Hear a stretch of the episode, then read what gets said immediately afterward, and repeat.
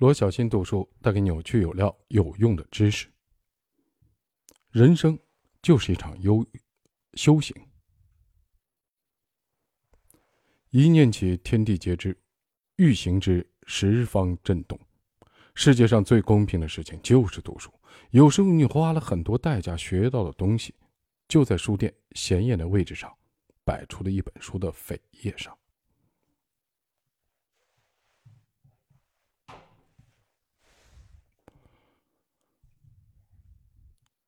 我见过最优秀的人，都是书虫。查理芒格说，他的儿子评价他就是长着腿的图书馆。一个人经历再多，也无法积累足够的经验和教训，面对社会的荆棘；一个人认识再多的人，也不可能连接足够多的人的经验和教训城市。只有书能够连接所有人，足够多的人的经验和教训。如果你想成为一个优秀的人，一年读四五十本书，不为过。去年读了六十九本，今年目标一百本，而且一定要做笔记，写读后感。书非读非用，不是读也。继续，古典的、现代的畅销书、畅销书，中国的、西方的、哲学的、商业的、网络小说或者文学名家的。本专业的或者跨学科的，一切都可以为我所用。读一类书就像看一面镜子，只能看到你的一部分，只是周围都是镜子，你才能看到全貌。我认为读书就像你跟一个个比你优秀的人在交谈。一个人不可能同时结识那么多的名人，尤其那些先贤故去的人，只有书，你才跟他在一个场景下交心。交智、请教等等。快速读书是一种一目十行、百行的能力，是可以训练的。有一些书，有一些章节，则要反复的读，要精读。比如像张宏杰的《曾国藩传》，黄仁宇的《万历十五年》，我就反复、呃反复的阅读多遍。很多好书，每次阅读都有不同的体验，能够解决不同的问题。这就是读经典书的意义。我自己的读书其实有个体会，是分两种，一种是作为字典，一种书是作为字典来用的，随时要查询。当然，有了搜索引擎之后，这类书我基本都不买了，因为问度娘更好。还有一类书是酣畅淋漓读一遍就可以。但是在我用网飞工作法来读书这三年里，我的体会更明显，读书量更大，增长更快。有朋友问我，你一年怎么可能读六十多本书，还到处跑？不好意思，我读书的方法是网飞读书法。我可能同时会同时读我挑出来的十几本书，读着读着，我有些书读不下去了。这本书的主旨、意图、意思，我认为我完全理解了，或者觉得索然无味了，我就会放弃。那么这种判断可以可以和我的听众对这本书的呃阅读次数和评论。也得到相应的印证。当然，有些书可能我要反复读，因为它确实就像人生指引，或者像做事的某种法则，就是你照着它干就能干成。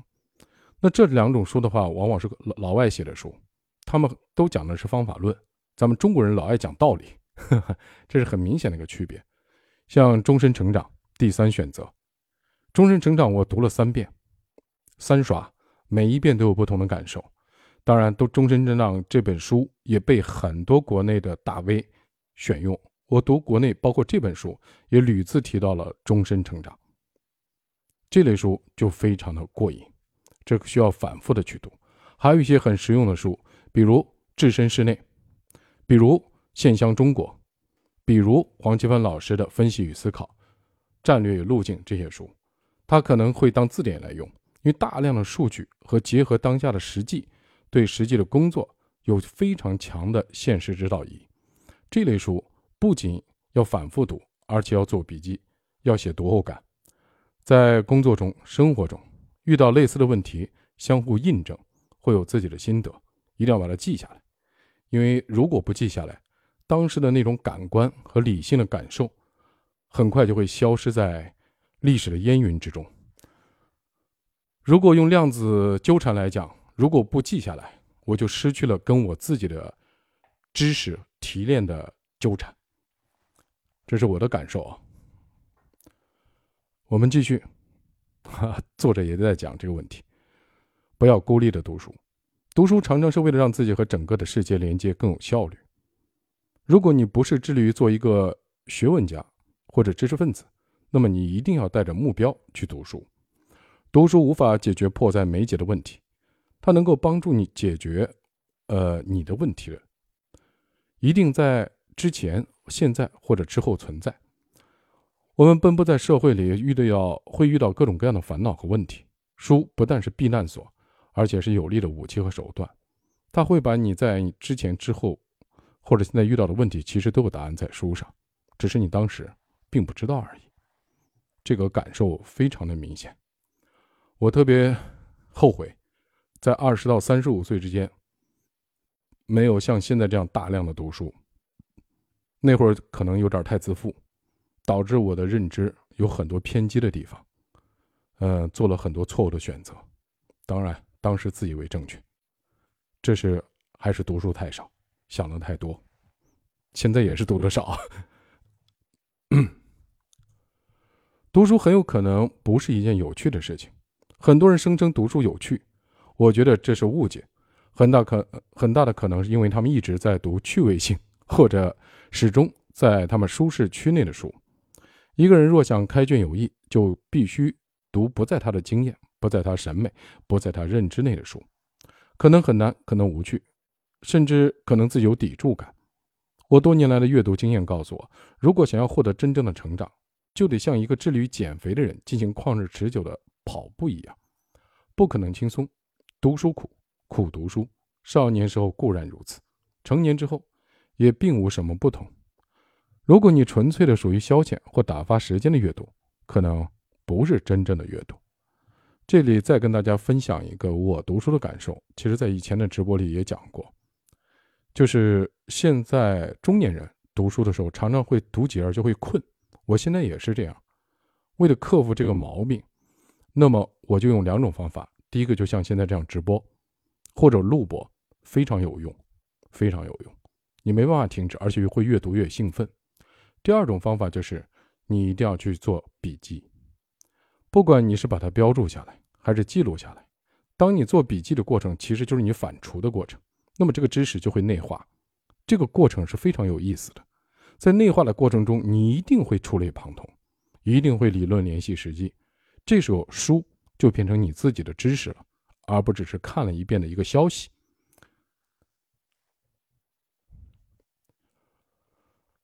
六，重申一下，不要拒绝畅销书。一个致力于学习的人，在审美上要更具兼容性。要拥有对新鲜事物坦诚接纳的能力。一个人不拒绝对新鲜事物的接纳，哪怕他垂垂老矣，也因为澎湃的好奇心和求知欲而继续拥有少年感。一个在读书品类上拥有优越感、挑三拣四的人，相当于流放了自己。一个人的精神世界同样是一座房子，或局促，或恢宏。你读过的书、见过的人、经历过的。事情就是这个建筑的一部分。读书是为了将认知变成知识，呃，将知识变成认知，将文字变成有价值观和方法论。书读多了，自然会有新气象，一座巍峨的宫殿将拔地而起。在这方面，我就有偏见。以前啊，呃，比如说我很多很少我读小说。我记得几年前读了一个，呃，一个老外写的三部曲，我名字现在想不起来了。非常厚，我读了快一年。我很少读小说，我觉得有点浪费时间。但是这两年的话，每年不管读书计划怎样，我一定会选两本小说。去年读张艾嘉那个是谁？张嘉佳的对《天堂旅行团》，我在录播的时候读的，竟然 泪流满面。就这种感受挺好的。其实小说可以提高人的同理心啊，同情心。就是我只不过是有时候读到主人公悲惨的遭遇时候无法接受，所以不太爱读。呃，现在我在读王朔的这个《起初纪年》，就是每年至少要选两本这样子的书，而且是时下的畅销书作家。至于《三体》，那就 不用说了，每年我现在感觉都要再听一遍，否则的话，感觉自己就没有跳出 现实来看自己啊，毕竟是科幻嘛。包括的话，我数学比较差，我也刻意的去克服它，呃，读跟数学有关的知识，比如刚刚读完的那本书。就是用数学来解读商业的，然后读天体物理，读量子物理，读所有的这些，呃，理工类的书籍。因为我知道，如果只是在一个面看问题，难免偏颇。读不懂没关系，继续读，反复读，读着读着就读懂了。这是我读王阳明大传的时候最深切的感受。这本书比较多，四百五十万字，读了快一年，刚开始读都读不下去。读着读着，最后就感觉跟王阳明心神相通了，真的是有时候动就非常动明的那种感受。日行一善，从善如流，尽善尽美，一定要日行一善。我在零八年入职盛大文学，盛大集团董事长陈天桥给我推荐的第一本书是《了凡四训》，其核心思想就是日行一善。我命由我。不由天。本书讲述的是元皇十七岁的时候，被神算子孔先生算定一生只能考成贡贡士。五十三岁英年早逝，没有儿子。自此之后，元皇颓废度日。三十七岁的时候，他到栖霞山访云谷禅师，对坐三日，毫无妄念。禅师笑他：“我待你是豪杰，原来只是匹夫。”然后禅师详细的阐释。我命由我做，福自己求的道理，并出示功过格教，以使用方法。黄元皇听罢，幡然醒悟，改号为了凡，意思是从此了却凡夫之身，并积极开始行善积福。后来他不仅活到了七十四岁，而且中了进士，还生了儿子袁天启。儿子后来也中了进士，可谓福禄寿兼得。人生圆满无憾，《了凡四训》就是他留给子孙的家训，也影响了后世的很多人。读《了凡四训》，曾国藩感念书中“今日种种，譬如今日生”之言，为自己改号“狄生”。这个“狄”是洗涤的“笛”啊，并且要求曾氏子侄必读此书。日本阳明学家安冈正都认为本书。是人生能动的伟大学问，建议天皇和首相视之为治国宝典。日本经营之圣稻盛和夫自称从书中得到了人生顿悟。一个人做一件善事很容易，能坚持天天做就很难，有助于训练自我。一个人在行善的过程中，能够看到他人的苦难，会对这个世界有着更多的感知能力，有利他之心，在商业上就会广结善缘。有如天助，能够理解无常，增加规避风险的应变的能力。从这个意义上来说，有人说《了凡四训》是一本改变命运的书，我是认同的。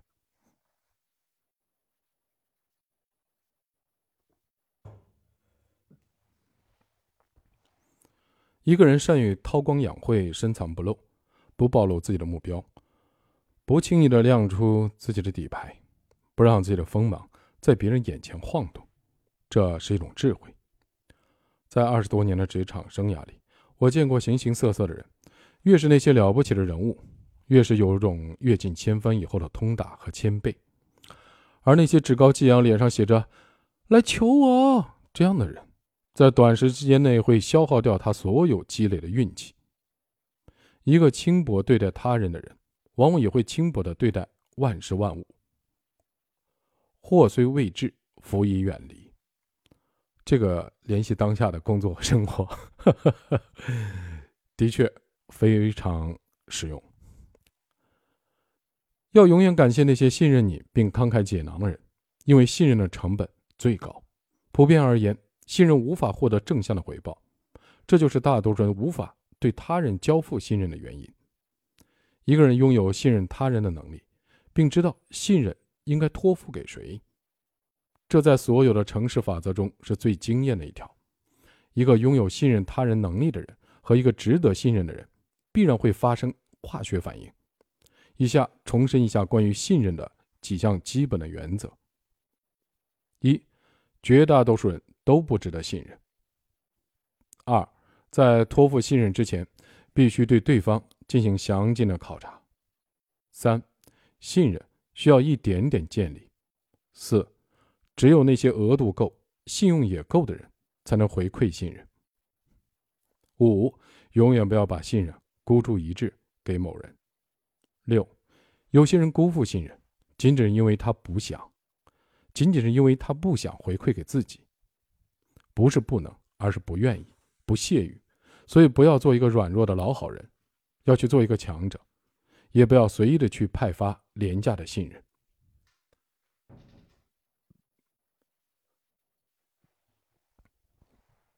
打坐是一个人面对整个世界。这些年，在极大的减少了社交活动以后，我重塑了自己宁静的生活方式，并且每天临睡前我打坐半小时。我的打坐分三个部分：第一，感恩；第二，反省；第三，发愿。在漫长的一生中，我们遇到了无数的人，大部分人已经烟消云散。即使和我们连接很深的人。有些人也早已下车。当我闭住双眼，往事浮沉，很多鲜活的破碎的脸都会重回我的脑海。沿着时间的隧道，他们和我一一质疑。我想起来越来越多的往事，越来越多的人，他们都曾有意和无意帮助了我。在打坐的最初的时刻里，我为此哽咽，泪流满面。即使打坐持续了几个月，这种感觉也挥之不去。当我真正的去感恩和发现的时候，我发现，命运给了我巨大的馈赠。在反省的部分，我走入我一生中的至暗时刻，我发现了孤独、脆弱、敏感、无助的我。我发现所有让我陷入茫茫的黑夜的时刻，都是因为我的认知不够，我的选择的轻率造成的。我反感。怨恨过的人，我奇迹般的发现，他们都曾经在一些时间里诚心诚意的治愈过、陪伴过我，也曾经给我带来过巨大的机会。我迅速的原谅了他们。是的，当我回味这些我曾经恨之入骨的人的时候，我惊奇的发现，他们都是我一生中重要的里程碑，都曾经全力以赴的援助过我，他们只是选择了一个契机。和我道别而已。在发愿的部分，我尝试把自己的愿望和更多人的愿望连接起来。我深信念念不忘必有回响。我坚定的认为，一个人只有真正的想要到达某个地方，他才有可能到达。在打坐了六个月以后，我的焦虑感、恐惧感大幅度的降低，虽然还远远没有达到不以物喜、不以己悲的境界。但情绪已经相当可控，大部分的时间都很宁静，哪怕事情一团糟，我也无力再去感受心力交瘁的感受。我也再没有这种感受，我诚心诚意的接纳正在发生的一切，视他们为理所当然，并能全力以赴应对困境，坚信自己可以胜利的到达彼岸。我理解幸福有三个维度：第一，内心宁静的能力，要严要严格的区分苦和难，要让情绪的波动在正常的范围内，要努力处事不惊，尤其不要过多的烦恼。短短的一生，过去的已经过去了，未来的还没有来到，不要和自己过不去，力争每分每秒悠然自得。第二，关系和谐的能力。和家人、朋友、合作伙伴莫不如此，要亲密有间。帮助过你的，永远心怀感恩；伤害过你的，或许有他不得已的苦衷。没有利害冲突的，无需操心。接近能照耀你的人，影响可以影响的人，错过的就错过了，下车的就下车了。向新上车的友善的致意，停止你内在的战争，停止攻击他人。也要建立被他人讨厌的勇气。一切的关系都可以构建成如沐春风的关系。第三，进化的能力。起点低没关系，认知差没关系，在低谷中没关系，始终能够打开自己，始终有好奇心，始终怀抱将一件事情做到极致，始终对新鲜的事物有好奇心，一天比一天好一点点，哪怕处境暂时糟糕，有什么关系呢？花有花的律令，只要往前走，慢一点就慢一点吧，这也是自己的成功。不要慢待万事万物，大多数人不明事、不明人、不明己，他们对万事万物，哪怕是遇到至关重要、生死攸关的问题，也不求甚解，拒绝付出更多的时间系统的去学习，他们花在抱怨和沉浸式愤怒中的时间。可能更多一些。与人交往也如此，从不愿意精准的去了解别人言行背后的动机，即使对自己也没有足够的耐心，不明白自己泛滥的情绪背后的欲望到底是什么。我觉得这一段其实是一个普遍的社会的心态、社会的心理。嗯，我把它总结理解为：其实只要对自己没耐心的人，对外界。也没耐心，真的。人本质上是能量，我想到了 E 等于 mc 平方了。一人本质上是能量，人际关系是能量的流动。二道是能量，机会是能量，财富是能量，疾病也是能量。三所谓能量，就是有高低差，可以遵循普遍规律流动的力量。四宁静是能量，感恩是能量。愤怒是能量，沮丧是能量，后悔也是能量。一个情绪糟糕的人，可以在几分钟内使一屋子谈笑风生的人不自在。情绪当然是能量。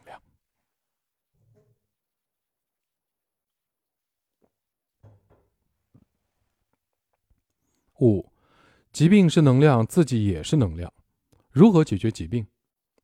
那需要你的能量等级高于疾病本身的能量。六，怎么提升能量？谦卑可以获得很大的能量。一个人把自我放得小小的，力量就变得大大的。丰收的沉甸甸的麦穗，起跑压得很低的运动员，一个让所有人都如沐春风的人，显然都充满了力量。包容可以获得更多的能量。一个人经历的越多，看不惯的就越少。一个人越开放，就越能获得能量。得到的人。不是自己拥有超能力，而是道为己所用。学习可以获得更多的能量。一个人必须走出自己的疆域，到更高的维度上俯瞰，会获得更多的势能。行善者天助之。在互害蔚然成风的时候，再把自己的风险转移给普通人，让别人成为代价盛行的这个时代，行善可以获得更多的能量。心甘情愿的行善。更难得，也更夺目。平静也可以获得更多的能量。平静可以训练，可以通过深度的呼吸训练，可以通过打坐训练，可以通过一件有强大兴趣的事情上的专注去训练。七，能量自由自在的流动。能量是神灵，是祝福，是回响。一个人拥有强烈的、持续的、广博的愿力。能量会乘愿而来。我的感受是这样的：当你发现你身上身边没有贵人的时候，因为最近好经常听到有人在讲自己不得志是因为没有遇到贵人相助。当你感叹这种事情的时候，当你觉得自己的运气不如别人的时候，甚至有些人整天自怨自艾、怨天尤人、愤恨社会、愤恨世道不公等等的时候。先问问自己一件事儿：你帮过多少人？你对这个社会有什么贡献？你对这个家庭有什么贡献？你身边的人爱你吗？你的家人、你的父亲、母亲、妻子、孩子爱你吗？就问自己，不需要问任何人。在这中间，你一定会找到问题。如果你不值得被人爱，如果你也没有行善，没有去努力的爱别人。为什么别人要帮你？为什么贵人要帮你？呵呵呵呵，啊，这个是我经常会反思问自己的话。人生觉醒如西天取经，人有两次生命，一次是出生，一次是觉醒。一个真正觉醒的人，拥有自己的动力系统，能分清楚自己的目标，能够知道人生的轻重缓急，能够想办法突破自己的局限，能迅速的接受现状，能将注意力迅速的集中在要解决的难题上，而非自我消耗。一个觉醒的人总是想办法，也总能想出办法。玄奘取经本是独自一人，为何得到了《西游记》中却变成了唐僧带着我孙悟空、沙僧、猪八戒、白龙马的取经团呢？在佛教的观念中，这代表着当唐僧取经的时候，实际上是他带他身上的贪、嗔、痴的习气上路的。他要在如来佛设置的八十一难中打掉自己的习气，成为一个觉醒的人。在现实的生活中，我们也同样追求觉醒。一个觉醒的人有以下的特点：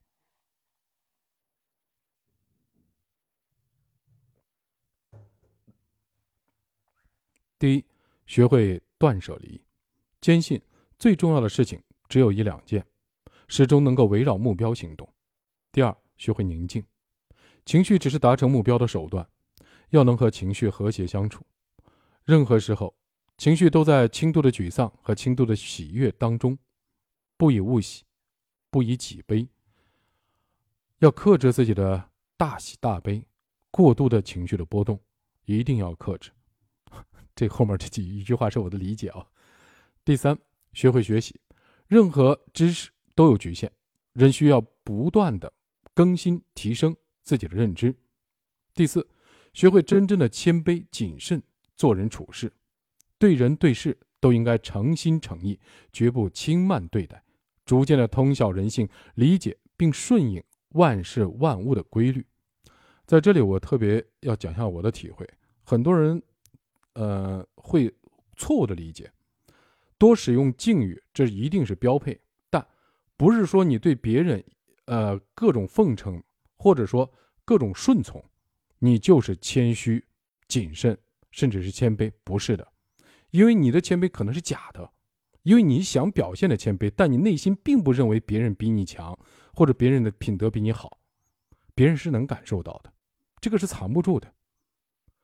呃，可能有些更年轻的刚出社会的人不认可，但是我相信过了四十岁，你如果还不认可，那你的自觉自我觉醒太慢太迟，一定要发乎本心，出乎本意。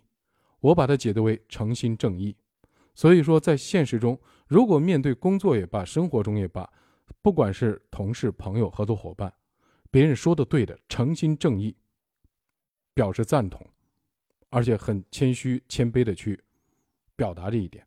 反之，别人某跟你合作，肯定有一方面的专长，对这个专长，你的谦卑来源于对这个专长的尊重，他能帮到你，或者说他能让你学到东西，所以我很谦卑。而不是因为别人职位比你高、权力比你大，或者因为你想要从中赚取什么利益。当你一旦有这样的想法的时候，你表达出来的谦卑，别人也能感触、感受到。就像酒桌上觥筹交错，你到底是想灌他酒，你还是真的尊重他？对方心里门儿清。看破不说破是现代人的标配，但你是想赢得伙伴呢，还是浪费时间呢？所以我在这件事上，我觉得。诚心正义、真情实意是最重要的。我是这么解读这个真正的谦卑、谨慎做人做事这块，作者用了个“真正”两个字，就是一定发乎本心，因为能量别人能感受到，真的能骗人一时，绝对不能骗人一世。事实上，现在能骗人几个月都很难。这个世界上没有笨蛋，如果你觉得别人笨，那是因为你真蠢。为什么？别人不想让你知道，他知道了，不好意思啊，笑场。第五，坚信美好的事情终将发生，在细节上的严谨和对未来、对目标的信念的坚如磐石，并行不悖。这个“悖”是竖心旁那个“悖”啊，悖论的“悖”。要接受大家对你的冷漠，冷漠是常态，热情是偶然，平淡是日常。当你一事无成的时候，你要学会接受旁人甚至朋友、亲人的冷漠。人性是趋利避害的，因此雪中送炭者少有，锦上添花和落井下石，这是常态。如果你所在的朋友圈都是和你认知在一个层面上的人，这种感受你会更强烈。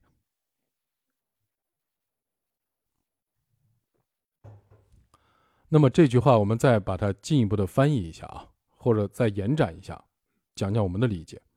如果你感觉你周围全是冷漠的眼光，说明你的认知层次没有提高，怎么办呢？前面已经讲过了，在专家在听，你要结交比你强的朋友，至少某一方面你认为比你强的，不管是品德还是才能，人家不愿意跟你结交没关系，你去想办法，因为结交强者，你肯定要花时间啊。你连时间都不花，别人为什么要花时间跟你结交呢？这是其一。其二，前面也说了，读书，大量的读书。越是觉得别人冷漠，越是觉得别人对不住他，越是觉得社会对他不好的人，越要远离这种人，因为这种人他跟谁在一起都是别人对不住他。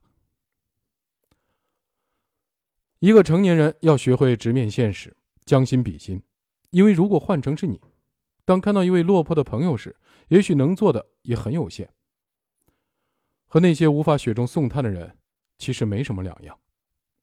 这个说实话，真是这样。你想想，你一个亲人或者一个好朋友，他家里出现了变故，你去怎么安慰他呢？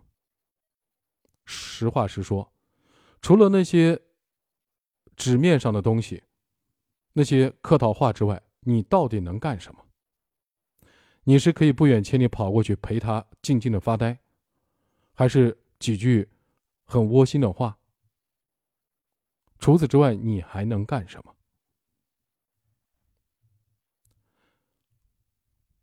你唯一能做的就是拼尽全力逃脱当下的困境，顺便也逃离你的圈层。毕竟，在另外一些圈层，一些人有意愿、有能力，至少有热情去拥抱你、关怀你、赋能于你。不要永远的深陷一场大雪。人生是由一个总的悲剧和无数个小的确信、小确幸组成的。理解了这一点，你就会珍惜你的每段历程。一个人可以在某个时刻深陷一场大雪，但不应该在每个时刻都陷入一场大雪。即使在一场旷日持久的大雪里，也永远不要忘记欣赏那些触手可及的风景。即使在呼啸而过的过山车一样的人生体验中，你也要学会体验尖叫和与众不同。真诚和善良可能是普通人唯一的资源。升维的好处是你会觉得每天都有收获，会告诉会告别很多人，会想通很多事，但在升维的独木桥上也会有很多意外、恐惧、艰难的时刻。大的气候，小的气候，莫不如此。要尽可能的减少在这些时刻的内耗，他们于事无补，还令很多事情更不确定。你唯一能做的就是不停的感恩，不停的努力，不停的学习，不停的求助，不停的专注。真诚和善良在最难的时候是非常重要的，因为我们常常两手空空。别害人，害人的反噬力非常大。很多时候你意识不到你在干坏事，所以你更需要警惕，不要相信那些权谋的东西，因为在更聪明人眼里，你的那套太可笑了，而你就应该在更聪明的人群里扎堆。我记得上高考完了以后，我在地摊上买了一本书《厚黑学》，我印象很深，好像是李建武写的还是谁写的？当时《厚黑学》就。反正讲的触目惊心，我记记住就讲了权谋的巨剑法和破国法，然后后来又知道了鬼谷子，成人之后因为自己性格刚直吧，西安愣娃，陕西愣娃嘛，只图把事儿做好，为了集体的利益，为了国家的利益等等这些，上学时候受到的教育，深深的植入了我的基因，导致我做事根本不通人情世故，真的混得很惨很惨。即使今天也在付出，不断的付出代价。当然，不是怨天尤人，不要误会。我想说的是，所谓的这些权谋也罢，包括他当年的厚黑学也罢，现在想想都非常可笑。为什么？其实这些东西都在教什么？教人变成刘邦，而不是变成项羽。在另外一本书里，《中国国民性演变史》在我专辑下也有也有讲过，在先秦之后，中国人的国民性就从少年的意气蓬意气蓬勃，叫意气勃发，对，意气勃发，朝气蓬勃，迅速的就向一个中年人的权谋颓丧，急剧直下，急转直下。在盛唐，因为鲜卑和多民族混合，曾经因为外来的文化基因的介入，中华文明得以滋养壮大。但在元朝以后被阉割了，明朝以后彻底就变成流氓习性风起的时代。这里大家可以想想，元元明到底流行的世俗文化是什么？是小曲儿，真的是小曲儿。到清朝就变成奴性了，及至今天。这书里的原话，大家也可以印证现实去想想。所以说，不是这些人是谁，就是我自己，就是可能听书的各位，我们可能我们基因里习性里已经有了，只是我们不自知。要克服它，只能靠自己，没人帮得着。那这些东西为什么要讲这些呢？就是实际上你最后会发现，那些真正了不起的人，真正在就说当代的这些人，近代的这些伟人，我不能不能指名道姓啊。所有这些人，你都会发现有一件事情：真正的大道奇光一定是阳谋，阴谋从来做不了大事情。那在现实中，我也发现，当你升维思考以后，或者说你发现那些更强的人的时候，你会发现他们所做的事情真的是中正平和，一定是走大道的。不这样子，关键你走不长。你的所有的那些小伎俩，在他们的眼里。洞若观火，不点破，是因为他们没那功夫，或者说你对他们而言毫无意义。当然，更多的时候会理解成你还在成长的过程之中，不屑跟你计较。所以我还是想说那句话。所以说，呃，曾经很迷惑、很犹豫，甚至很抵触自己，但今天每一天过得都很感恩。很感谢自己，很感谢这个社会，因为我能感受到每天的进步。我知道自己每天不断的冒出来那些不好的东西，能够不断的反省。我知道我做的很差，很不好，但我知道每天都在进步，进步那么一点点就够了。远离那些权谋，你知道就行，知道就行。我注意我这句话，你不知道那就不对了，那就要多看书，但千万不能信他，也不能这么去做。如果你有，只要沾了第一次，就永远逃不脱了。这我昨天晚上家里人在追《狂飙》，我就说过这么一句话：如果这个主角啊高启强当初没有跟受蛊惑去跟着去教训那个叫张雷还是什么，他就不会有后面的事情，可能就是普通的鱼贩，是可能会被人欺负等等等等各种问题，可能不会变成人上人，但也不会家破人亡。更不会提前被判死刑。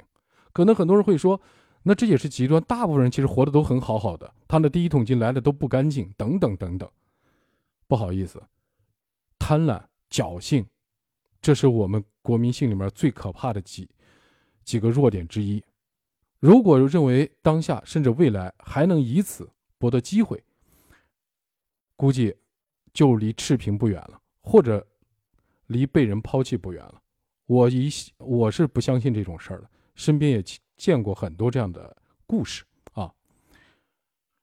如果是一团麻，你就找到症结，重新梳理；如果目标始终没有变，那就一直一直盯着它，直到走到目的地。所有付出的都将以另外一种形式回来。人是他所拥有的和失去的总和。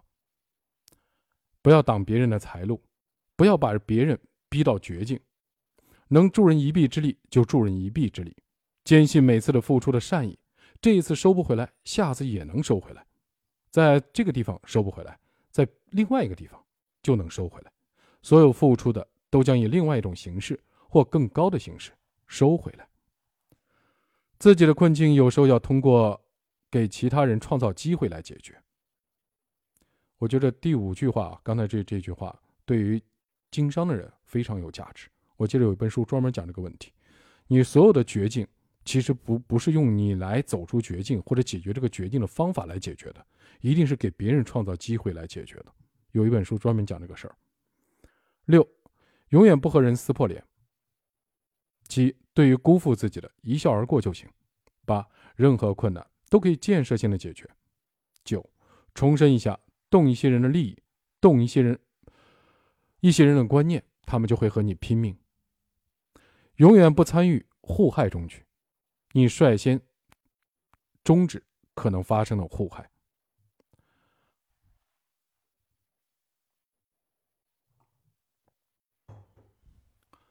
呃，第十，永远不要参与到互害中，其实挺难的。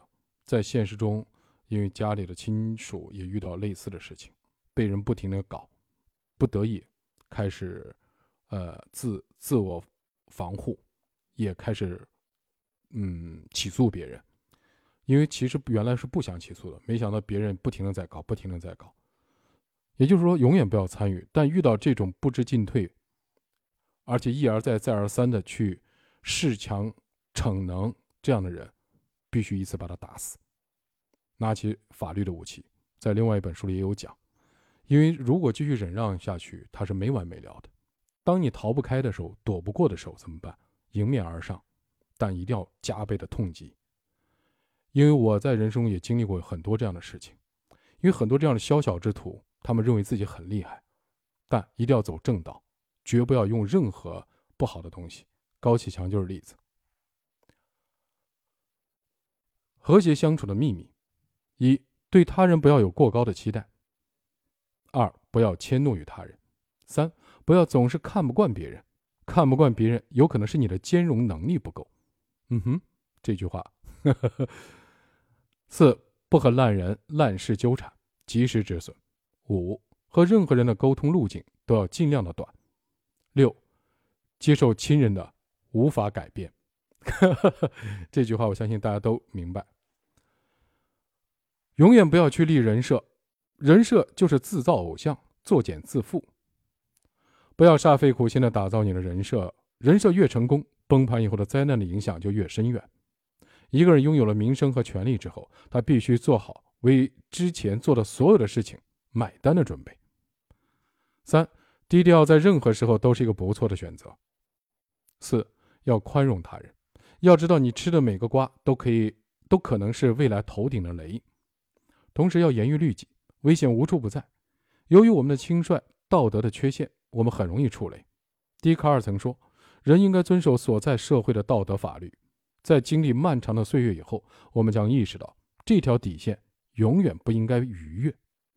五，是非最终以不变为解脱。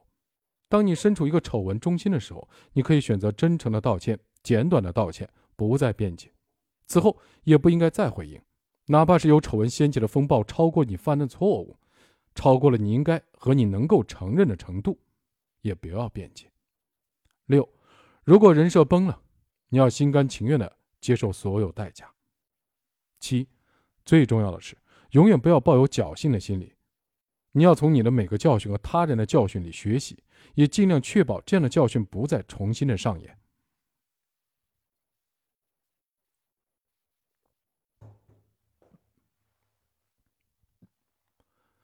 如何面对毁谤？大部分情况下无需辩解。因为对于负面的东西，我们总会过度的关注，会导致判断失真，导致你接下来动作变形。一部分的情况只需要和真正关心你的人说明即可。永远记住原则：真正关心你的人都是极少数。三，极少数的情况下，你要诉诸法律，确保类似的情形不要再次发生。四，永远不要拿别人的错误来惩罚自己，永远不要为没有发生过的事情焦虑、忧心忡忡。五，即使捕风捉影的诽谤，也不会无缘无故的发生。你要从中反思，你行为中缺陷到底是什么，并坚决的纠正。怎么在情感的危机中保持平静呢？坦白无法解决的问题，往往沉默可以解决。每个人一生中都会遇到情感的惊涛骇浪，无论是亲情、友情，还是爱情。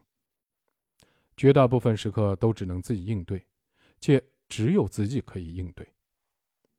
你需要有一个做心理咨询师的朋友，或者至少你应该掌握一些心理学的知识。哼哼，这个这两年读了很多心理学的书啊，对自己成长也很大。诚心诚意的推荐，不要挑战人性这本书，我专辑下也有，还有自卑与卓越。四，无论是谁，都只是你旅途中的过客。不过，有的人陪伴的时间长，有的人陪伴的时间短罢了。五，绝大部分人都会最终安然度过一场情感的危机。六，没有一次的情感危机是用理性克服不了的。人在情感充沛的时候，需要有理性做对冲；人在过于理性的时候，需要重拾一些纯粹的感性。一个优秀的人，感性和理性。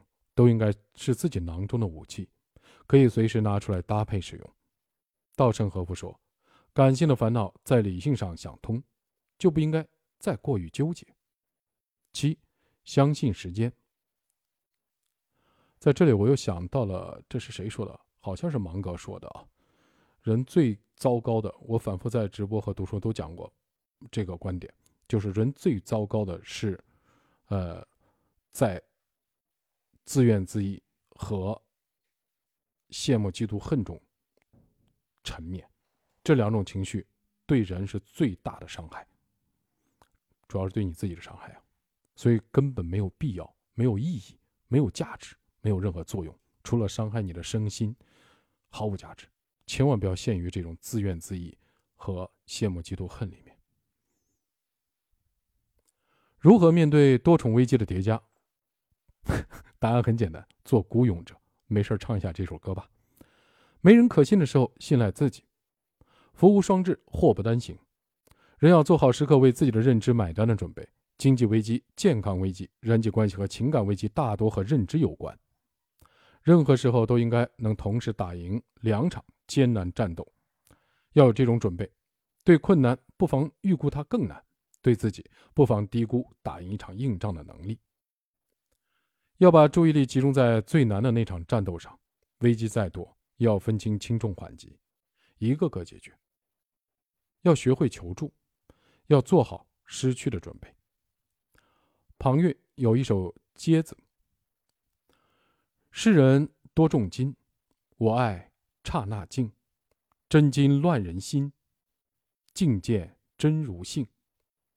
金钱如是，其他也如是。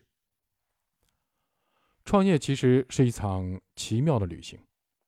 我猜想，很多创业者在某个时刻可能会后悔自己选择了创业这条路，哪怕哪怕是那些宣称自己从不后悔的人。创业不是九死一生，它是九百九十九死，只有一生。当下的创业者面对市场的不确定性，还要面对政策的不确定性。每个能活下去的创业者都要学会凭借一只象腿勾勒出一只大象这样的能力。风险在哪儿？机会在哪儿？中国的创业者至少要学会勾勒两只大象，一只是市场的大象，一只是政策的大象。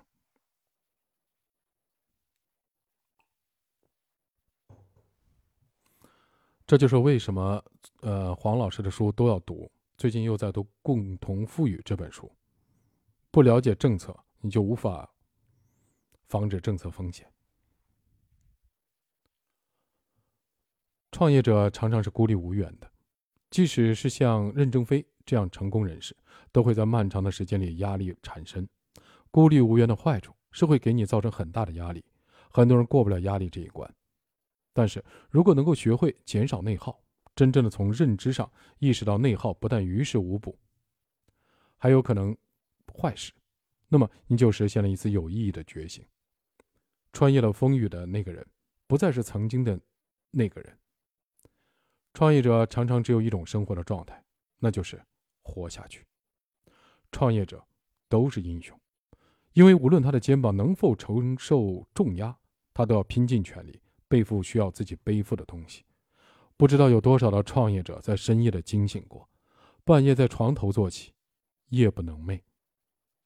创业者的状态都是混沌的，大部分的时候他们要与不确定性、恐惧为伍，有时候也有惊喜。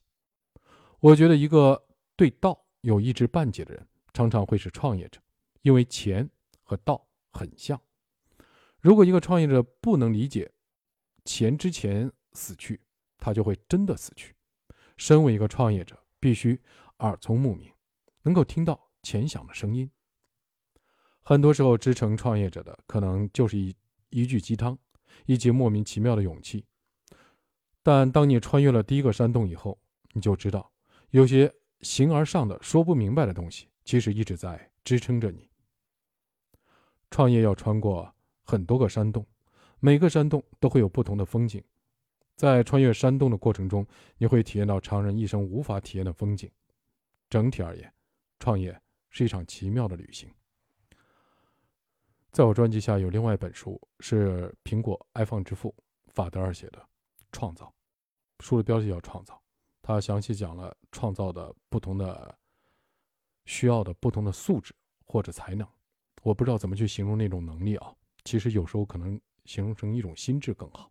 它不光是创业的方法。作为一个曾经的创业者，当下在平台上的创业者，我自己的感受应该说是刻骨铭心的。作者讲的那些我都明白，包括他没讲到的那些。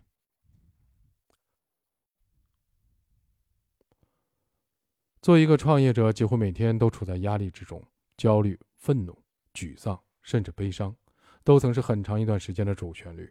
在创业六年以后，我积攒了一些心态调整的经验。可以说，应对负面的情绪有如走平衡木，找到一个正确的支点至关重要。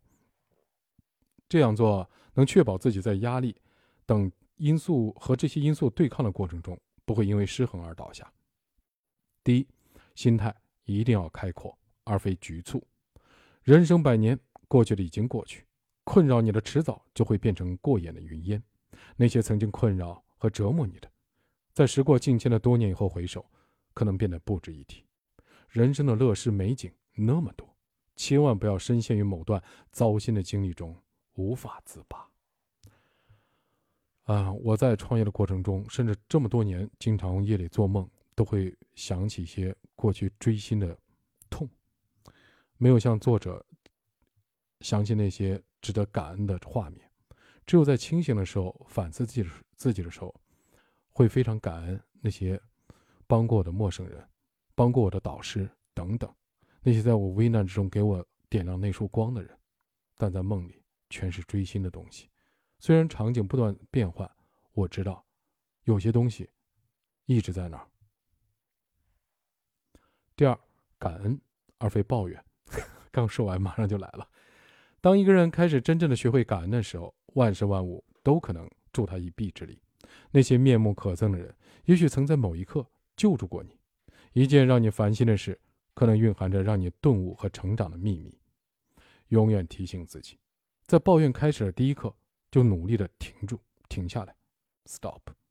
因为不觉得抱怨不具有任何的建设性。一个喋喋不休抱怨的人，除了短暂的发泄不满的情绪以外，根本无法从抱怨中得到什么好处，反而让自己越发的消沉。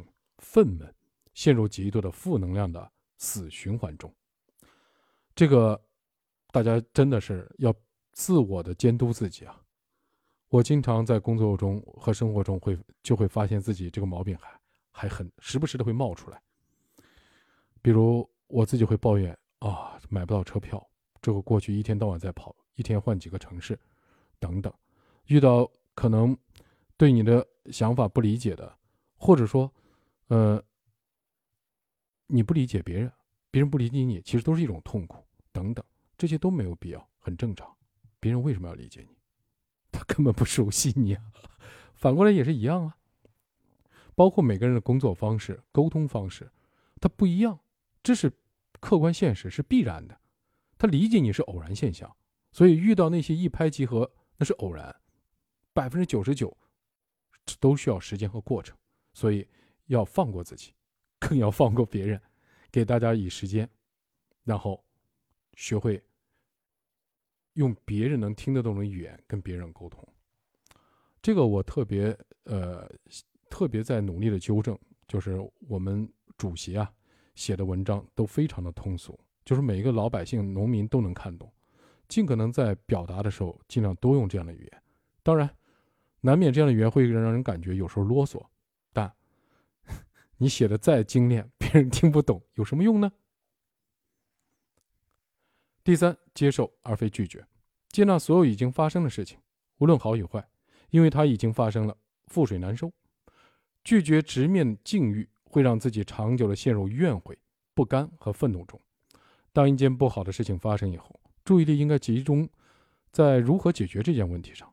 唯一能够帮助你走出泥潭的方法，就是不要浪费时间在恐惧、愤怒和后悔上，不要责问一件事情为什么发生，为何命运对自己如此不公，而是要尽快的屏蔽负面的情绪，理性冷静的寻找解决方案。在这件事上，我女儿就成我的老师了，这个感受还是很明确的。有一次，他回西安。然后的话，给他订了机票。记者怕想让多睡一会儿，订了十二点的，但是他早上十点钟还没起床，我又不忍心叫他，就想多睡一会儿，就无非早点赶到机场。结果最后真的误机了。然后我在埋怨他的过程中，他非常冷静，他就问我：“你注意一下你的情绪，控制一下你自己，你就告诉我现在该怎么办。”他这几一句话就把我警醒了。我当时，嗯，只能强忍着我的情绪，说那只能重新定喽。他好的，你告诉我怎么定，我就把手机给他，然后他就定。嗯，到了机场，我就摁了一个支付按钮，他就进去了。这个事情其实对我来讲教育意义蛮大的，尽管是亲人也是一样的。你所有的情绪，除了表达你的各种。对自己的无能的呵 呵沮丧有什么意义呢？关键不解决任何问题啊，而且会伤害所有接受到你情绪能量的人。任何事情发生的时候，不要去追责，先不要去追责，先去解决它，而且一定要控制情绪解决它，否则解决问题可能变成小事，最后你要防止你当时的那些情绪伤害到了人，去救回这些人。可能花的成本更高。第四，小幅的震荡而非大起大落，万事都要张弛有度，不能走向极端。如果情绪的张力过大，超出了可承受的范围，则不但伤害自己，也会伤及关心你的亲友。这有什么意义呢？聪明的人适可而止，因为他深知以伤害自己和身边人的心情与健康作为代价，得不偿失。刚举过例子。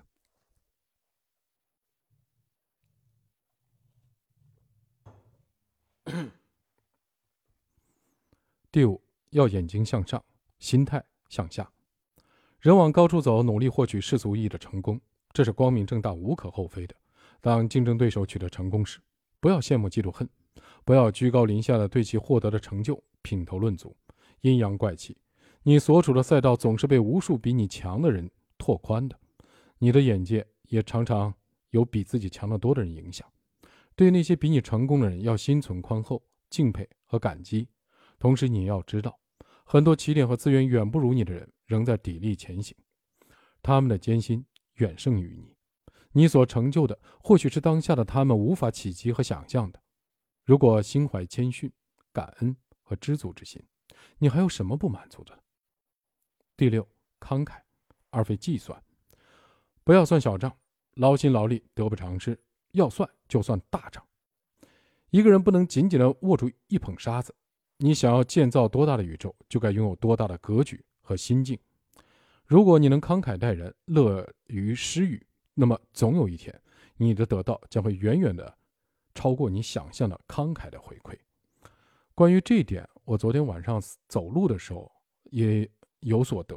原来看过一本书，就说人的精力是有限的，注意是精力。不光是时间，时间的背后还有一个精力。不管你是谁，你的精力其实很有限。你要把你的精力放到那些，不是那些那个，注意只有一个最重要的事情上。在你人生的某每一段时间里，你都应该有一个最重要的事情。如果你每天有很多重要的事情都要关注，那么你一定是平平无奇的人。这是那本书里讲的。那么我当时也很受启发，比如说。呃，因为从小受的教育原因，走到哪里都要节约，都要省钱，对吧？然后的话，几家面馆都要看哪家的价格最低。当你比较的这个过程，你可能花了几十分钟，吃一碗面可能只用了八分钟。你为什么会这么做？因为你的时间不值钱。当我们的父辈这么教导我们的时候，因为他们可能是小农经济成长起来的。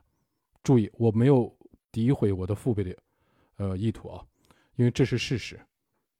他们教会我们节约、节省，但是你，他不知道，他也无法知道你现在的社会环境是怎样，你未来的是怎样，他不知道。那么，包括小区停车这个事情，我昨天走路就在想这个事儿，也是一样的。很多人为了省钱，不去买车位，也不去租车位，宁可在小区的便道上找位子停。省钱无可厚非，但还是那句话，还是时间不值钱。如果他有更重要的事情，这些找车位一圈圈转的过程中，担心没有车位的这种焦虑的焦虑的状态，其实这种焦虑状态，他没有车位的人是一直都存在的。他一定会消耗你的人的精力和元气，你就无法集中精神于最重要的事情上。是，可能租个车位上千块钱，几千块钱，一般的话可能两百块钱。等等，是挺花钱的。在小区外面可能有某个地方免费，里面也价格比较便宜等等，但它真的很浪费时间。当我钱不值钱的时候，我这么做没什么错。其实这个时候就要反思，我是不是应该找到一个更重要的事情？这个事情应该离钱很近。我是在说我自己啊，没说别人。我记得以前我也是这样子，真的是这样。我是被身边的人、被导师各种人。影响和教育的，这就是一种很典型的。当当然，我做这些事情，我觉得我是对的。我的母亲、我的家人都会介教育我要节省、节省，要勤俭。但是，你的勤俭的目的是什么？可能尤其在创业中，我真的是有一个外号叫“罗抠抠”，就是非常抠。我对自己是最抠的。创业中，我全是公交，每天很勤奋。但是问题是，创业的目的不是为了节省，是为了赚钱呀。你这个样子，你的部下怎么办？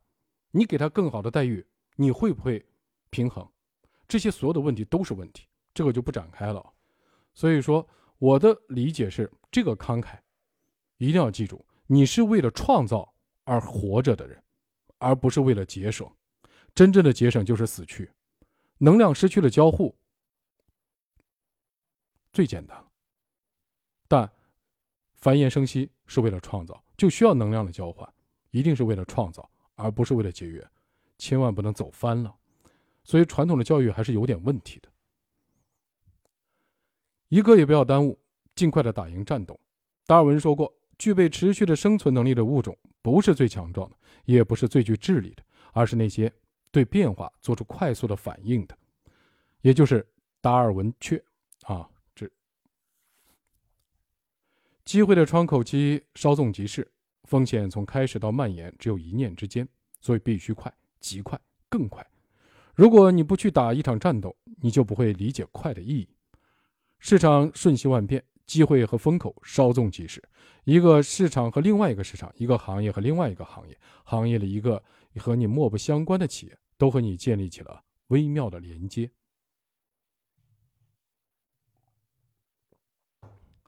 呃，是昨天还是今天早上？我忘了啊。我跟一个朋友在交流中也提到了这个快的问题，因为他是传统行业的。我我俩在交流的时候，在讲这个量化思维帮助决策的事情。就我没讲什么道理，我就讲了一个小故事。记得是九八年刚创业的时候，当时全国做 SDN 拨号上网，那个已经很快了，算一百二十八 K 了。当时这个业务都是电信局在做。呃，我记得很简单，那个设备，呃，调制解调器是两千六百一台，在电信局。我当时马上通过互联网找这些设备的供应商，深圳、北京都找到了。当然，我进了一批货，我记得成本大概是三四百块，然后我翻一倍，八百块。我当时在西安电子批发市场迅速把货就买了一批布出去了，赚了好几万。但是呢，因为这样子的话，他们因为电信不好上注册。当时是注册费一百块，那么这些人拿到八百块也罢，九百块，他加个五百块，他都是赚的，那还是比电信局便宜很多。何况再翻一倍呢？那很快电信局发现没人在这儿买调这几条气了，因为刚开始只有他有嘛。然后他把价格也降下来了，这个窗口期就两周。两周以后你再做同样的事情，你一定会把货砸在自己的手里。这就是什么快？如果你没有创过业，没有做过生意，你不理解什么叫快。包括做短租的生意，呃，这个团队之中也也有人跟我讲，开始很不耐烦。我每天我让他调价，没有客人的时候一定要调价。他说调价了后就亏了。我说为什么要？他就问为什么要调价？你不调价不行啊！不调价，你的排名会落，会迅速的跌下去。他的排名，他每家平台都有会有一个机制，但这个机制再怎么着也不会超过二十四个小时。我都不想去研究它这个机制，他是一小时调一次还是怎样？不用管，你只要发现没人咨询了，没人问了，那肯定，要不然你房子卖光了。如果你房子还有很多，肯定你排名在后面或者不吸引人，那怎么办？先把排名顶上去。不要老想着去刷评论这种事儿，你还没到那个段位呢。最重要的一件事情是什么？你先往排名朝上放。最简单的方法就是调价格，你肯定价格低嘛，对吧？性价比嘛。要不价格低，产品更好。产品更好是通过评论，通过一个时间的累积来形成的。但最快就调价，不要怕损失，大胆的去调，把你的排名先排名先弄上去。所以有时候我一天可能要调七八次价，在两三年前。那么这些东西如果没有做过，他是不理解的，那这个工作，那现在的话全部可以做到人工智能了。我不知道这些公司是否做到。你有足够多的房源的时候，你应该用机器来调，它动态通过网络爬虫监控各家平台的算法和排名。当发现你的房源排名下跌的时候，去同类对比别人的排名，然后迅速调整你排名的权重，不管是价格还是你的标题还是你的图片，不断的去优化。那么很多人就会觉得这个事太烦了。赚钱永远都不是简单的事情，永远都很烦，而且能够细水长流的生意，能够赚大钱的生意都很烦。不要相信任何那种什么人中龙凤啊，通过某个智慧啊，一把就赚很多钱的故事。如果有人跟你讲他不是骗子，就是隐藏了一些东西。那现在暴露出来很多网络英雄，包括很多上市公司控制了很多上市公司的人，都是早些年 P to P 的骗子。摇身变的，最终这些上市公司也全部完蛋了，因为 骗子他一定会用骗子的方法做事，最后以骗子的身份收场。好，我们继续，在一个重塑底层逻辑的市场，变化几乎每天都在发生。今天蓬勃向上的企业，可能明天现金流就断了；昨天还和你谈笑风生的人，可能一声不吭的就留在了昨天。如果你不能一天十二道金牌调动公司内外的资源，达成一项交易的完成，到了明天可能物是人非，人去楼空，你甚至是只身一人流落街头，这样的故事事情都经历过。二零一零年的时候，我当时就职了盛大文学启动 IPO，我奉命前往新加坡、欧洲、美国路演，按原计划一个月以后在纳斯达克上市。当时没有人怀疑这场交易会发生变故。盛大文学那时如日中天，我们在五年的时间里营收增长一百呃增长二十倍，我们获得了超额认购。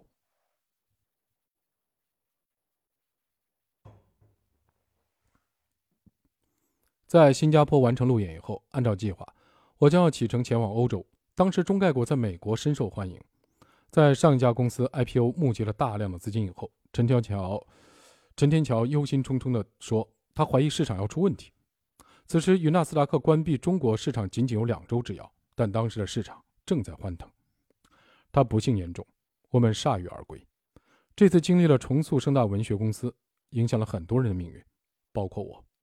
但盛大文学对我最大的塑造是：市场永远不会有一次完美的交易，每次的交易都是不断的变化中发生的。从那个时候开始，我养成了在细节上悲观的性格。也养成了我们新的工作方法，那就是一刻也不要耽误，去第一线，去真正的打赢一场别人看来毫无悬念要赢的战斗，结局不会撒谎。那些在每一个时刻感受到无常的工作高手，对一场普通人认为没有悬念要赢的战斗，有真正的切肤之痛。当我写到这里，无限的心事涌上心头。我们经历的每件事情。都成为我们生命中的一部分，有一部分要永久的逝去，一部分永远的留在记忆里。人生始终是一个道场。走出原生家庭的阴影，拥抱自己，不要把一切都怪罪于原生的家庭。以前无法理解原生家庭之恶，多看一些心理学的书籍，大家会理解。等进入社会以后，等进入社会以后，会发现到处都是觉得父母欠自己一个道歉的孩子，和觉得孩子欠父母一个感谢的家长。很多人一生都陷在原生家庭的苦难之中，无法自拔。在孩子年幼的时候不负责。无法承担起一个家庭的责任，等到孩子成人以后又不断的索取，动辄道德绑架，竟然是很多家庭的常态。我以前无法理解不孝顺父母的孩子，后来无法理解对孩子不负责任的父母。原生家庭之恶，还在于当孩子长大成人，想要逃离原生家庭的时候，原生家庭里的人都牢牢的拽着他，就好像这个人无法连根拔起自己的头发离开地球一样。只有一小部分人获得了更多的爱，扭转了自己的思维模式，培养了更丰富而全面的认知，能够突破原生家庭，拥抱自己，带着整个家庭逃离曾经的阴霾。强烈的推荐大家看一下《终身成长》这本书，关于原生家庭、父母不会教育，或者说原生家庭的原罪这个问题，有深刻的解决之道，深刻的分析和有效的解决之道。我们继续接受生命中的不完美，从不完美中看见美。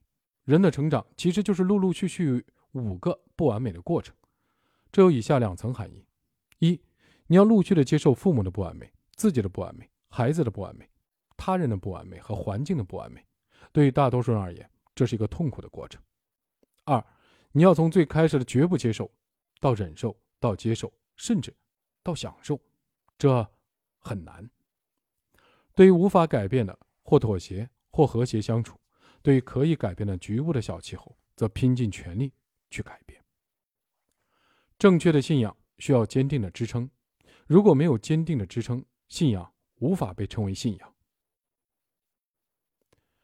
敬天爱人，让你知道上有无穷无尽的可能性，下有底线不能冒犯。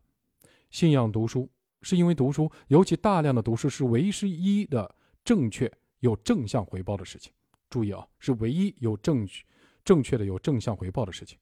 也就是说，付出不一定有回报，好心不一定有好报，这是真理。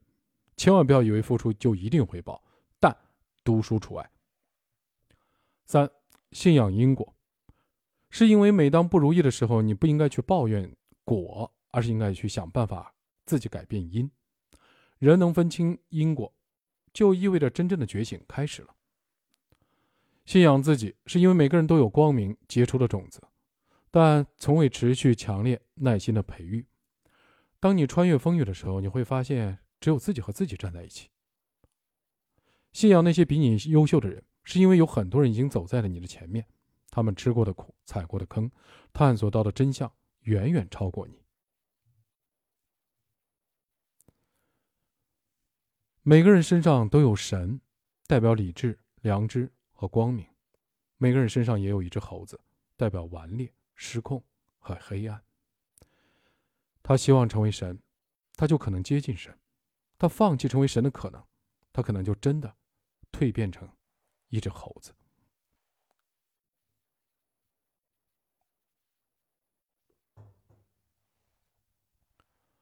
天堂就在一念之间。过去我以为天堂是个空间的概念，后来我发现。如果在每个当下，无论发生了什么，我们依然能够宁静和被喜悦环绕，那么我们就是在天堂之中。从这个意义上来讲，天堂是一个时间概念。智者认为，任何的障碍、失败、损失、疾病或任何形式的痛苦，经过时间的洗礼和沉淀，都会转变成我们最伟大的老师，为我们指明方向，给予我们更有深度的思考，让我们返璞归真，更有同理心。所以，从更高的层面来看，所有的事情，它的发生都是好的，或者本来就没有好坏之分。一切的发生自有其因果的安排，按照他们本来应该有的样子发生。好坏只是我们人为的头脑暂时赋予的概念罢了。人生像一条河流，有时候奔腾不息，有时候则是涓涓细流，有时候经历乱石险滩，这都再正常不过。过去说少年得志，老年失意是人生悲剧，现在才觉得，其实一个人有过波澜壮阔、不走寻常路的一段路，其一生中的均值大体在线，这就已经很成功了。至于怎么开头又怎么结尾，无关紧要。花有花的律令，万物都有自己的时辰。少年的时候因醉酒边名骂，晚年潦倒心停浊酒杯，这不是失败者的一生，这也是成功者的一生。真正的巨变不需要电闪雷鸣，不需要一场周密的策划，不需要一个黄道吉日，不需要所有人屏气凝神，静待高潮诞生的一个仪式。你无意间的一个选择，相当普通的一天，蝴蝶舞动着翅膀，一场飓风应运而生。有人问我为什么不喜欢裁员，因为我觉得情感也是成本，我不希望情感的成本成为沉默成本。做一个创业者，在开始时已经豁出去了，在坚持时，还可以更豁得出去。当一个人知道他想要什么的时候，他就知道自己该为此付出什么样的代价。让一个事情朝着有利于你的方向发展，百分之十靠自己，百分之九十靠环境。你很难直接的改变环境，你只能改变自己，然后把自己作为支点，去想办法撬动环境。人都有能力改变自己，但绝大多数人没有意愿、没有信心、没有决心改变自己。他们只能抱怨不公平、太委屈，这就是命。要聚焦在一个有广谱连接的事物上，做深做透，注意力、认知、时间，都要聚焦，不要对一切的事物发表感言。一个人敢对万事万物都发表感言的那些声音，都不算什么真知灼见。这个世界的赢家有这么几种：第一种是说话头头是道的人，他说出的内容模式和大多数人都能建立连接，拥有着超强的共情能力；第二种是脑子比嘴巴快的人，他不善于表达，但始终在思考，他写出来的可能比他说出来的更动人、更有魅力；第三种是行动快的人。他们不一定很聪明，也不一定总是会表达，但他们总能选对追随的人，跟着走就可以达到常人无法达到的高地。人永远生生不息。和大家理解不一样的是，信息也是头脑的产物。人们希望按照自己喜欢的、可以到达的、深信不疑的愿景寻找信息，不在经验范围的信息早就被过滤掉了。这就是我们为什么总是在同一口井里的缘故。道德感和道德不是一回事，获得感和获得也不是一回事。给你甜食的不一定就是为你好。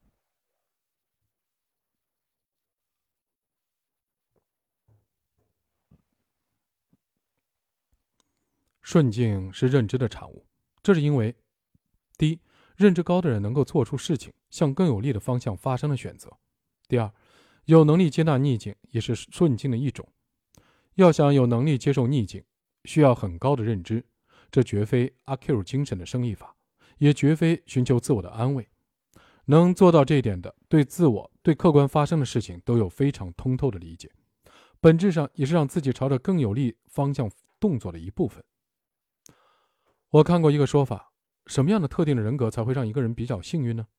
一、良好的心态，可以用平常心看待一切，包容一切；二、良好的直觉，所做的一切事情听从自己的直觉；三、最重要的一点，拥有这个特性人格的人，懂得自我安慰、自我满足，在面对困境时，能够让自己摆脱悲伤的情绪，对未来充满了正向的期待。我完全赞同。鸡蛋永远不要放在一个篮子里，也不要放在太多的篮子里。人生的本质上是自我和墙壁、镜子共同作用的结果。遇到墙，你是打破它，还是翻过去，还是向它屈服？这都关系到你能不能打通关，走到下一个路口。你是怎么认识自己的，又是怎么重新建立自己的，取决于你选择什么样的镜子，以及在镜子中看到怎样的自己。无数面镜子，一个镜子的碎片。构成你的一生。啊，这里有我自己的理解。所有的男生几乎看镜子都觉得自己长得真帅，所有女生看到自己都长得自己觉得自己长得不够完美。我也希望每个人都能够看到自己不完美的一面，就像女生看镜子一样，不断的去修炼自己。但在逆境中，一定要觉得自己是世上最帅的。是美是丑，是一部分还是全部？是真实的还是变形的？是有可能性还是被禁锢的？镜子会一一的告诉你答案。每个人的人生都是自己选择的结果，是自己做出决策的结果。非常不喜欢“可遇而不可求”这句话。这个世界上最珍贵的都是你可以找到的，是你能够找得到的。人们总是不相信这句话，或者总是选择忘记。正是那些艰难的时刻。会将你的一生变得更加的辽阔。善是天性，良是后天训练的结果，难是客观不可控的部分，苦是心态。每个人的情绪本来就掌握在你自己的手里。失败如果不是成功的一部分，失败就是沉没成本。知识是学来的，文化是思考的结果。有知识没文化的人多的是，没有知识有文化的人也很多。有文化是对一个人较高的评价，它意味着能分辨是非，懂得厉害，可以正确的理解成败。聪明和智慧不一样，聪明是智商的体现，而智慧是智商、情商、灵商、错商和开放商的集合体。聪明的人太多，而智慧的人太少。智慧的人能够韬光养晦、卧薪尝胆，而聪明人只想嘴巴上赢别人。智慧的人为了目标，知道自己该放弃什么；聪明人沉落海底的时候，也不忘记带上他的百宝箱。智慧的人有自知之明，聪明人却不自知。聪明人带给你这个世界上灾难，远远大于他给予这个世界的。善于拒绝的人更容易获得尊重。一个人应该善待值得善待的人，一个人应该只应给。值得善待的人有分寸的帮助。注意这句话是只应给，应该的应啊。一个人只能在力所能及的情况下对需要帮助的人施以援手。一个善于拒绝的人能获得尊重，一个不善于拒绝的人身边常虎狼环伺。不要害怕失败，要害怕你从未真正的开始过。所有上升的人都会相遇，所有沉沦的人也会。不要当父母需要你的时候，除了泪水一无所有；不要当孩子需要你的时候，除了惭愧一无所有；不要当自己回首过去，除了蹉跎一无所有。人生有五种旅程：从波峰到波谷，又到波峰的冲浪之旅；不断的获取，又不断的放下，最终拥有最珍贵的感悟的旅程；不断确立、否定和优化自己认知的成长之旅。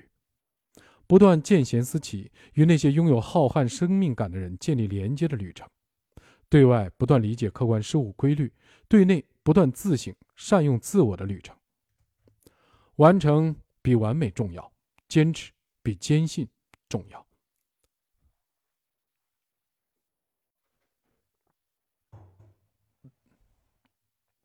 常识是大多数人不具备的见识，是人们怯懦时少数人发出的勇敢的声音。是人们被从来就如此的僵化的认知挡住视线的时候，少数人说出的真相。当时是晚上，我们在遥远的山谷，星光跋涉无数光年，来到我们面前。你说，星辰已经死去，光芒是无数年前的镜像。他们死去的瞬间，耀眼的光芒划亮了夜空。当时是二零零五年的冬天。W 和我在寒冷的冬夜行走，积雪照亮了寒夜，偶尔听到空谷里野狗的声音。你说，看到了吗？那半山火红的灯光，好像一根火柴，照亮你的面庞。付出足够密度的努力，就是你的荣耀时刻。这本书今天要分享完毕了。呃，声音其实已经沙哑，但是读到动情处、感怀处，刹不住车，我就把它读完。最后一节是后记。付出足够密度的努力就是你的荣耀时时刻。正文开始之前，我想到另外一本书，哈哈，人生算法，它里面也有讲过。啊，当然了，也有一种叫刻意训练，这本书也讲过。所有的天才其实都是刻苦努力的结果，终身成长也是这个观念。如果你觉得你的认知还不够，那是因为你练习的次数还不够。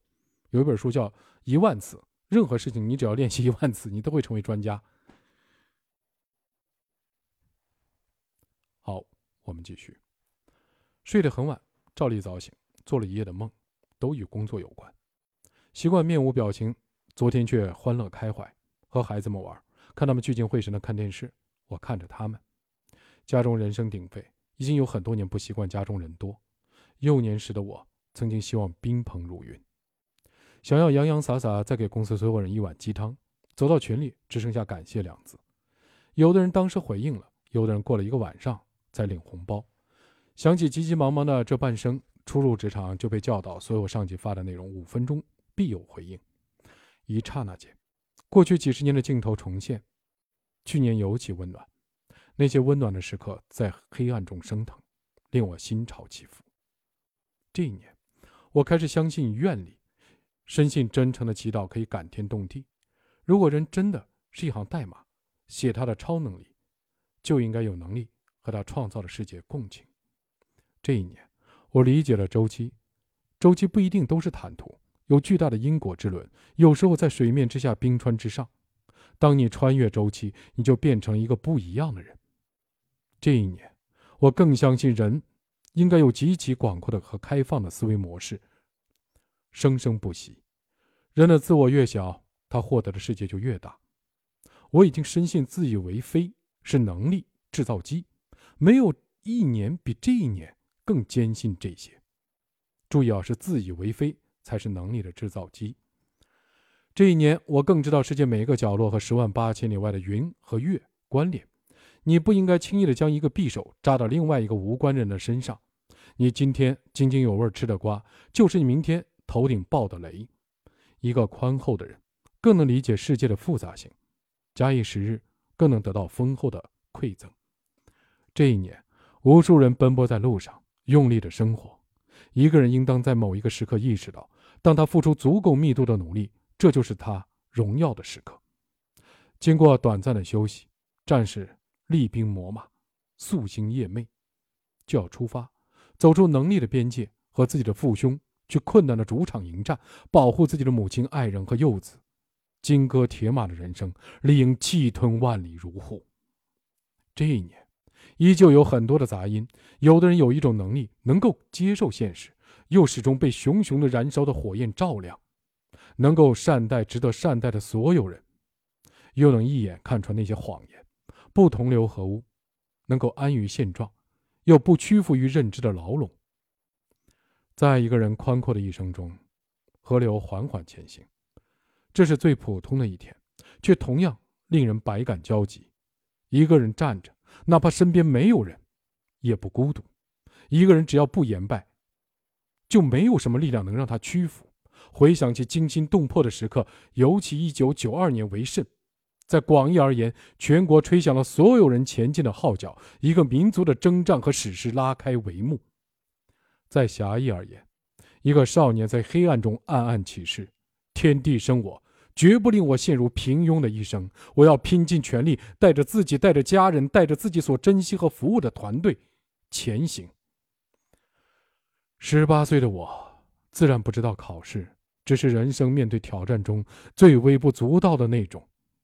当我暗下决心的时候，我不知道多么平凡而杰出的人整装待发，他们那么多，都在奔赴他们的目的地。我自然也不知道，二十九年以后的某一天。平淡无奇，却能首尾相应。在那天燃起了熊熊烈火，直到今天仍然在我的眼眸中闪烁。我仿佛看到了我的父亲、我的母亲，他们含辛茹苦育我长大。我仿佛看到我的兄长、所有的家人、老师，始终凝望着我，以备不时之需果断援助。我看到四十六岁的我，在路上。我看到十八岁的我奋笔疾书，我看到了每个平常的日子里忧心忡忡，但从未屈服的我。这本书献给所有奋斗中的你。祝每一个人能够继续成长，终身成长。谢谢。